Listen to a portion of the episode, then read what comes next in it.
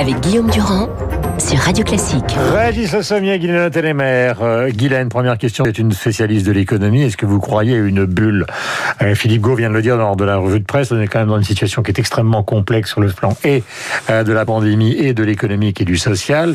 Cette nuit, Joe Biden a, redit à quel point il avait l'intention de mettre 1900 milliards dans l'économie américaine. La bourse est en train de flamber. Je donne le contexte. Hein, le Bitcoin explose, est en train de rejoindre parmi les valeurs refuges et pourtant une valeur spéculative, l'or.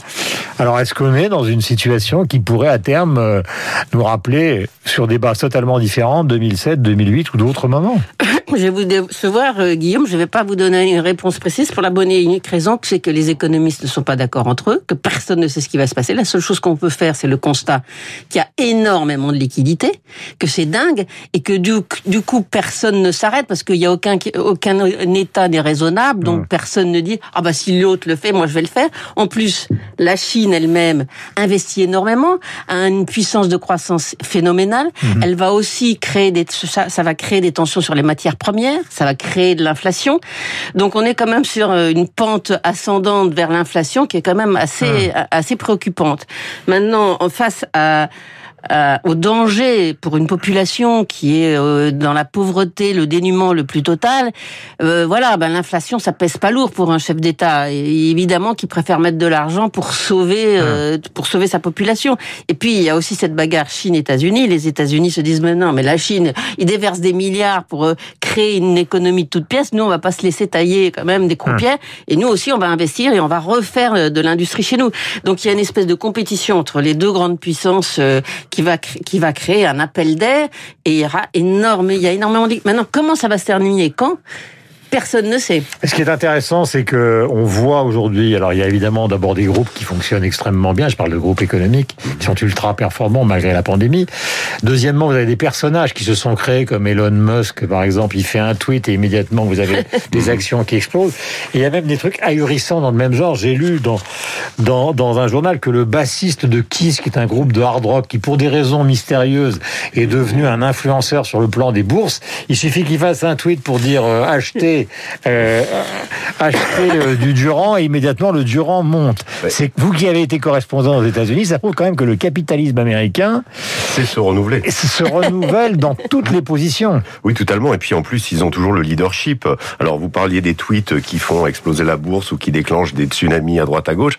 Euh, le plus grand Twitter de tous les temps qui l'a fait pendant quatre ans, ça a été Donald Trump, qui a quasiment inventé le, genre. Parce que quand on parle de, de, quand on dit Twitter, on pense Jack Dorsey. Moi, je dis non, c'est pas Jack Dorsey, c'est Donald Trump qui a vraiment inventé Twitter avec ce côté violent, ce côté incisif et ce côté tout à coup euh, les relations internationales étaient bouleversées par un tweet, euh, des des comment des pans entiers de l'économie pouvaient s'effondrer par euh, une simple mouvement d'humeur de Donald Trump. Et ce que vous dites Mais sur le capitalisme américain, parce que c'est ça, vous avez quand même travaillé là-bas. C'est-à-dire que c'est un capitaliste qui est capable de s'effondrer, comme ça a été le cas avec les subprimes, et en même temps de se développer d'une manière phénoménale. Mais vous savez d'ailleurs, pour reprendre ce que disait Trump, il faisait le V euh, vous savez, quand il y a eu la, la, la, la, pandémie, quand il y a eu le lockdown, quand il y a eu toutes les, euh, disons, la, mise à l'arrêt de, de cette économie monstrueuse américaine, chômage immédiatement, donc pente vertigineuse, ça se casse la gueule, et ensuite ça remonte de l'autre côté aussi rapidement, ou presque, puisque euh, au moment où Trump a été battu, euh, le, taux de bah, chômage actuellement ça complètement remonte. Hein. Oui,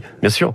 Mais ce, qui est, ce, qui est, ce que vous dites est, est typique, typique des Américains, c'est-à-dire que il y, a un mot qu'on ne comprend pas en France, et qui est euh, peut-être la matrice de, de, de, la société américaine, c'est la flexibilité, c'est-à-dire l'adaptation permanente. Nous, mmh. on se repose souvent, on a souvent tendance à avoir une espèce de conservatisme, un capital aussi, mais différent, très paternaliste, très euh, euh d'entreprise. protecteur, c'est le modèle français. Et, et, comme on ose tout aux États-Unis, ben il y a, y a, bien un moment, on arrive à transformer l'économie en fonction de ce qu'on a osé. Et, et, le cas de d'Elon de, Musk ou de Jeff Bezos ou de gens comme ça, c'est des gens qui sont venus dans, dans un, un, un, cadre particulier et qui ensuite sont devenus gigantesques et, et aujourd'hui influencent presque plus que des États. Euh, ce que bah, fait Elon Musk, que États, hein. oui, c'est ce que fait Elon Musk, ce que fait Google, ce que font euh, comment tous les GAFA etc. C'est, on, on, on, sent que là, il y a, il y a vraiment la société s'est transformée et là, ils ont pris, euh, ils ont pris vraiment le, le, le, le, le, comment le train en marche et ils sont, ils sont à nouveau euh, très très performants. Et nous, on regarde ça un petit peu euh, euh avec un étonnement, avec voilà. Mais ça, c'est vraiment la propriété, la particularité. lève le doigt. de, de, de l'économie américaine et des Américains. Pardon. Vous vous étonniez qu'un tweet d'un chanteur puisse provoquer l'engouement pour une valeur boursière. je, sais pas ce que je Simplement, oui, mais simplement, pour un Américain, je vois, il voit pas pourquoi euh, ce chanteur, s'il s'intéresse à la bourse, c'est plus mauvais que n'importe quel chroniqueur euh, de journal. Et tous les jeunes qui s'intéressent au Bitcoin et aux autres euh, monnaies de ce type sont sur sur Twitter ou sur des réseaux sociaux où il y a des influenceurs, où il y a des conseils, où ils se et c'est des gens qui n'ont pas de diplôme, qui n'ont pas de titre, qui ne sont pas euh, rédacteurs en chef dans un grand journal économique. Donc c'est ça aussi qui a changé, c'est que le type qui s'intéresse à quelque chose, il est aussi bon que n'importe quel diplômé. Deuxièmement, ce qui est incroyable aux États-Unis, c'est la façon dont ils peuvent avoir de l'engouement pour quelque chose de nouveau. Je, je me souviens de quelqu'un qui m'avait raconté la première conférence euh, du patron d'Amazon, Jeff Bezos, qui racontait euh, son projet alors qu'il avait une petite librairie. ça a mis 15 ans à démarrer. On a oublié qu'Amazon, c'est devenu Oui, mais il y est quand même arrivé. C'est-à-dire que sur un mec qui est arrivé avec juste une espèce de projet dingue, il est quand même arrivé à devenir la première première fortune mondiale. Ça veut dire qu'ils sont capables de s'enthousiasmer pour des trucs dont nous on dirait ah, mais non, il n'y a pas de tampon, mais il ne fait pas partie de l'institution, il n'est pas passé par le comité du schmoll, ça. Les Américains s'en foutent. Question qui était à la une du Monde hier. Euh, là, je reviens en France. La lutte des générations. Edouard Baird euh, sur euh, TV5 Monde a dit dans une émission donc de Patrick Simonard récemment qu'à un moment, si ça continuait comme ça, on allait évidemment se retrouver avec des gens qui sont je parle évidemment, là je reviens en France, avec une démographie très âgée, euh, dans une sorte de lutte. Alors Edouard Baird disait on peut pas passer son temps à lutter contre la mort si la vie devient totalement insipide. Euh, et, et, Le Monde expliquait dans un sondage que maintenant vous avez les plus jeunes qui en ont ras-le-bol, qu'on les qu'on leur interdise de vivre au profit de la protection euh, des plus âgés. Est-ce que ce conflit vous le ressentez, Régis? Vous voulez me faire dire que... Non, non, je vous, dites ce que vous voulez. Non, non, mais bien sûr. Est-ce que je le ressens? Moi, je suis dans, dans, un âge euh, un peu intermédiaire. Enfin, j'ai 52 ans, donc euh, sans doute les, ceux de 18 ans me considéreront comme un vieux. Euh, quand j'écoute ma musique dans la voiture, mon fils de 8 ans parfois me dit c'est de la musique de vieux. Donc oui, il y a, je, je, le ressens dans le sens, moi j'essaie de m'intéresser. C'est tout ça, c'est la situation des étudiants, par exemple. Oui, bah, ça c'est clair. Les étudiants, ils en peuvent plus. Ils, ils en peuvent plus, surtout parce qu'ils trouvent pas de boulot. Euh, faut quand même reconnaître les choses. On fait des études toujours. Ça, c'est un, problème chronique depuis plusieurs années, depuis même 10 ans, 20 ans, où on fait des études énormes pour euh, finalement se retrouver euh, euh, au chômage ou, sorte, ou, ou, rester chez papa et maman. Enfin bref, on, on est dans, dans, dans, une société bloquée. Et effectivement, il y a une exacerbation, vous avez raison, qui est encore plus évidente avec le monde digital dans lequel on est. Non pas que les vieux savent pas, savent pas faire comment avec avec un smartphone, c'est pas ça. Mais il y a, il y a une question de compréhension euh, regardez par exemple. priorité, Régis. On a décidé de vacciner les EHPAD en premier. C'est le chemin d'ailleurs. On a pris un chemin différent, disait Gabriel Attal. Bon, d'accord. On n'a pas choisi de vacciner les actifs euh, euh, les premiers. Euh, quand je parle des jeunes, je ne parle pas simplement des gens de 18 ans. C'est peut-être des gens entre 18 et 50 ans qui considèrent aujourd'hui qu'on a fait une politique vaccinale pour la pandémie qui est plutôt favorable aux plus âgés d'entre nous.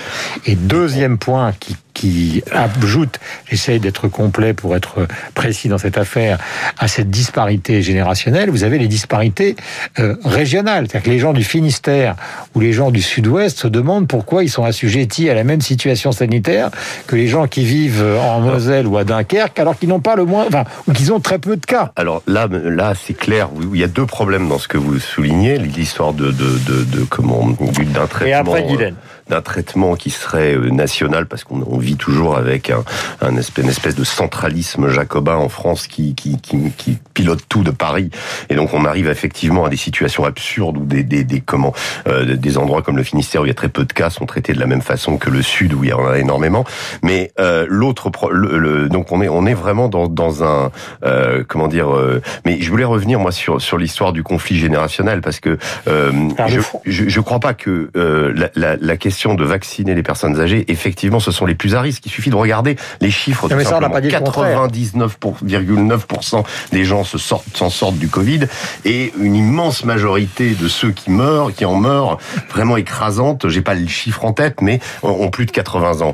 Donc, euh, donc la, la, la, réalité, elle est là. Et puis, euh, la, la, jeunesse, la nouvelle génération va vivre avec cette épidémie. Peut-être qu'il y en aura d'autres, j'en sais pas. Je ne le souhaite pas. Je souhaite évidemment que tout ça disparaisse, mais on, on, sent bien que notre mode de vie a été secoué et que là, euh, il va, on, on, on s'inscrit dans le temps long avec les, ces, ce type de pandémie. Donc, donc l'attitude, c'est de dire, bah oui, euh, les jeunes étant plus résistants, on va d'abord mhm. euh, vacciner les vieux. Mais Moi, ils vivent ça comme euh, ils vivent ça comme une sorte de génération sacrifiée. On leur empêche de sortir, de s'aimer. Euh, c'est sûr d'aller dans des bars, etc. Moi, je, voudrais que Guylaine intervienne. Pardonnez-moi, Guylaine sur un Merci, point précis. Guillaume. Sur un point précis, Guylaine que j'avais évoqué, qui est celui de la dentelle. Je vais dire de la dentelle régionale, parce que imaginez que vous soyez restauratrice à Saint-Jean-de-Luz, vous soyez restaurateur euh, dans le Finistère. J'ai bien compris, Guillaume. Mais vous, vous dites, mais enfin, pourquoi ils me laissent pas ouvrir? Je Alors, voudrais quand même dire juste un mot sur la guerre des générations, parce que moi, je me souviens déjà, il y a 30 ans, quand je travaillais au quotidien de Paris, on avait fait une une sur la guerre Hommage des générations. On a fait une grande une sur le, la guerre des générations, etc. C'était le sujet phare des, de la jeunesse de l'époque. Mmh. Il n'y aura pas de guerre des générations parce que les jeunes n'ont pas d'armes pour embêter les non, vieux. mais c'est un ressenti. Il y a un ressenti. Et d'ailleurs, euh, euh, Emmanuel Macron réfléchit pour sa campagne présidentielle à des mesures pro-jeunes, c'est-à-dire qu'il voudrait qu'une partie du capital des vieux passe aux jeunes. Alors ça irait à la fois par des dotations en capital pour ceux qui sont les plus euh, démunis. Jean-Francis Pécresse parlait d'un PGE pour les jeunes. Non seulement un PGE, mais ça irait même plus loin. Ce serait une dotation. un éditorial les Échos, oui, je précise. Ça, ça serait le, ça c'est ce qu'a proposé Guérini, mais pendant sa campagne, il pourrait aller plus loin en proposant carrément un capital pour ceux qui sont les plus euh, les, les, les plus démunis et des mesures de pour faciliter la transmission d'une génération mmh. âgée qui a déjà capitalisé pas mal et des jeunes qui ont du mal à démarrer. La dentelle. Maintenant, maintenant. sur la dentelle, on, on, a un mal français qui vient de Napoléon et même de Philippe le Bel. Tout le monde doit faire la même dictée à la même heure. Et voilà, tout le monde est égal. Je pense qu'il est urgent effectivement d'aller vers un peu plus de souplesse et de dentelle. Je prends par exemple l'exemple du passeport euh, vaccinal. vaccinal. Les gens disent non, parce qu'il y aurait des inégalités, c'est pas éthique. Est-ce que c'est égal que tout le monde soit enfermé chez soi et que les restaurateurs et que les gens de la culture crèvent? Est-ce que c'est est-ce que c'est euh, une inégalité La réponse est non. Bon, donc oui, moi je suis pour le passeport vaccinal, que petit à petit, au moins on se mette en route, parce que les Danois, les Suédois, ils prennent déjà une application pour le mois de juin, Hmm. et nous on a un ministre de, de, du tourisme qui dit ah ben non, ça serait pas éthique. Bon, oui, ben alors tous les gens ils vont aller en Grèce, en Italie, en Espagne, qui eux préparent un, un, un passeport vaccinal. Il serait temps que le gouvernement se bouge et aille un peu de l'avant, parce qu'on a été en retard sur les masques, on a été en retard sur les vaccins, on est en retard sur tout. On dit attendez, on va voir, faut être prudent. Ah, sur les, les vaccins, gens, il y a une opacité, on en a bon, parlé avec Frédéric donc, Valtou il faut à l'heure. que, il faut qu'on aille vers plus de souplesse, à la fois territoriale, à la fois les populations vaccinées, ceux pas vaccinés, et petit à petit rouvrir. Mais, et ben tant pis si Je vais c'est vous les. donner un exemple qui va dans le sens de ce que vous dites actuellement. New York, qui a été une des villes les plus touchées du monde à un moment par la pandémie, tous les restaurateurs rouvrent à l'extérieur, c'est-à-dire qu'il fait froid, ils se les gèlent, c'est le cas de le dire, hein. mais ils ont trouvé une solution pour ne pas tuer complètement euh, un, un pan considérable de l'activité Déjà, c'est pas mal le click and collect. C'est-à-dire Ouais. qu'ils- ils- ils mettent euh, bah, des chaufferettes dehors et tous les restaurants sont dehors. Mais voilà, s'il fait mais vous voyez, par exemple, les Oui, click and collect, ça ferme à 6 heures. Comment voulez-vous Hier, j'ai acheté une pizza, vous l'achetez à 6 heures, elle est froide, vous la réchauffez, elle Non, est molle. ça, c'est le drame de non, votre vie. Non, non, mais oui, c'est le drame de ma vie. Mais pourquoi est-ce que ne pas les ouvrir jusqu'à 8 heures? Mais qu'est-ce que ça changerait? Il n'y aurait Non, pas plus ça, de pandémie. Il y a des moments où on se dit quand même, c'est sont à côté de plaque. Oui, oui, mais Régis. je l'ai laissé parler, hein, je l'ai pas interrompu. Euh, non, non, La dentelle. Je, je, je- ce, ce, ce couvre-feu. Parce qu'il y a, je 18 heures reviens au monde, il y a, y a, y a, y a un, y a un Ouais. collectif de chercheurs, de médecins, etc., qui disent il y a trois trucs maintenant que si on veut en sortir, il faut vacciner, on est en retard. Et les contrats, c'est quand même assez bizarre ce qui se passe. Beaucoup de journaux se plaignent. Deuxièmement, on n'est toujours pas arrivé à isoler les gens qui ont la, la maladie, donc Oui. ils se la refilent en famille.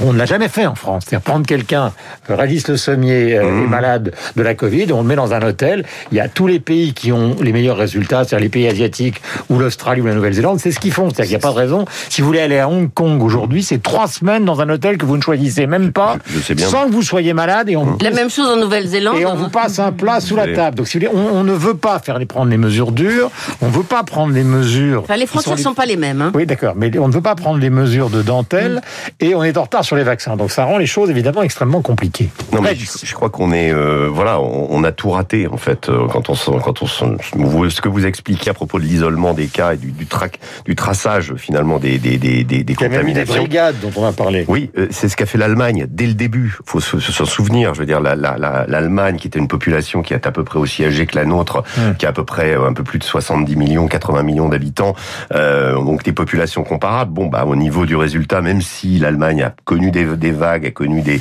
euh, n'a pas été euh, Ils sont complètement à 3 impacté. millions 900 000 vaccinés, ce qui n'est pas, Oui. compte tenu du fait que la population est beaucoup plus importante, ce qui n'est pas tellement mieux que la France. On Non, à 2 non, c'est pas tellement mieux, mais moi je parle en, en termes de cas et Oui, en oui, termes de vrai, voilà. vrai. Donc là, on peut toujours dire parce que euh, ce, qui est, ce qui est intéressant, ce qui est déplorable, moi je trouve avec ce Covid, c'est l'utilisation politique qui en a été faite. C'est-à-dire qu'en fonction euh, des pays, quand on n'aimait pas le leader, je pense, à, je, re- je reviens sur Trump ou Bolsonaro, on a dit ils font n'importe quoi et regardez l'épidémie et voilà. Quand vous prenez, moi je me suis amusé l'autre jour à prendre la population américaine et en prendre le, le nombre de morts, environ 450 000 aujourd'hui, pour une population de 3 de de euh, 330 millions d'habitants aux Mhm. États-Unis. En fait, vous tombez sur un chiffre, vous avez aux États-Unis un habitant sur 820 qui est mort du Covid. Mhm. Vous faites la même chose en France, vous avez un habitant sur 930. Quand vous regardez la proportion, c'est pas si éloigné que ça. C'est-à-dire, on- il n'y a Madame. pas eu plus. En fait, personne ne peut donner de leçons sur, ce- sur cette histoire. Parce que si vous dites, ah ben regardez, la France, nous, on a mieux fait, l'Allemagne, vous êtes à peu près à 1 sur... euh, Enfin, la- la- l'Allemagne fait bien mieux que la, La France. grosse différence, c'est la densité dans et- le territoire. Et, l'Angleterre, bien sûr. Et l'Angleterre aussi est bien, et, et- et comment est dans une, une situation. Mais la proportion de morts par rapport à la population est à peu près comparable. Il n'y a Mm. pas de grande, grande différence. Donc, quelles que soient les méthodes qui ont été utilisées, finalement, on, on fait le bilan un an après l'apparition de ce virus et on se rend compte que bon, finalement, il n'y a pas de grande différence. Donc, il y a une utilisation politique qui a été faite. Euh, il n'y a pas eu vraiment de décision internationale. Chacun a traité les choses. Les frontières sont réapparues. On a vu des choses se passer. Et aujourd'hui, on est parfois dans l'absurde. Euh, moi, je voyage beaucoup. Là, je reviens d'Afghanistan. Euh, c'est, c'est, c'est voyager au temps du Covid. La conclusion sera pour Guylaine. C'est, c'est quelque chose de, de, de- d'absolument épouvantable. Euh, c'est, c'est, on vit dans un monde kafkaïen aujourd'hui, dans les aéroports. C'est, dément. Alors, nous étions avec Régis Le Sommier Guylaine, la conclusion. Est-ce que vous croyez qu'il y a une opacité totale Et j'en parlais avec Frédéric Valtou. Pour ce qui est des régionales reportées au mois de juin, je vais être précis, Valérie Pécresse en parlera demain, puisqu'elle est directement concernée comme présidente de la région Île-de-France. Mais sur cette histoire de, vaccins et des contrats qu'on a passés, je parlais de Die Welt qui dit, c'est quand même bizarre, on a inventé, nous, avec BioNTech, le vaccin Pfizer, et les Américains en ont plus que nous, via Pfizer, évidemment, et on en manque en Allemagne. Et, vous avez euh, du côté de la Commission européenne, Madame von der Leyen, qui dit à AstraZeneca, vous nous avez signé un contrat, mais vous êtes en train d'en donner quatre fois plus. Enfin, je ne connais pas le chiffre exact. Beaucoup plus aux Anglais parce que c'est d'origine. Là, il y a quand même un truc euh, qui cloche.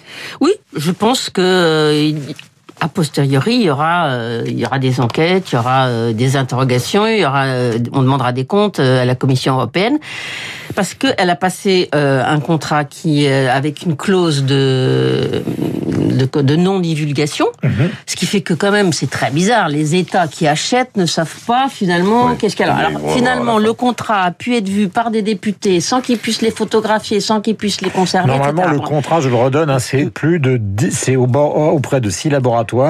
Le contrat, c'est plus Et- pour l'ensemble de l'Europe, c'est plus de 2 milliards Et- 275 millions. Et ils zones. ont été, ils ont été très conservateurs, très prudents. Je pense d'ailleurs euh, beaucoup. euh, euh, Macron a été très influent dans cette histoire. C'est-à-dire qu'au lieu de faire comme les Américains et ou les Israéliens, de prendre des risques, d'en acheter beaucoup, alors qu'on ne savait absolument rien de ce que donnaient ces vaccins, on n'avait encore pas les études.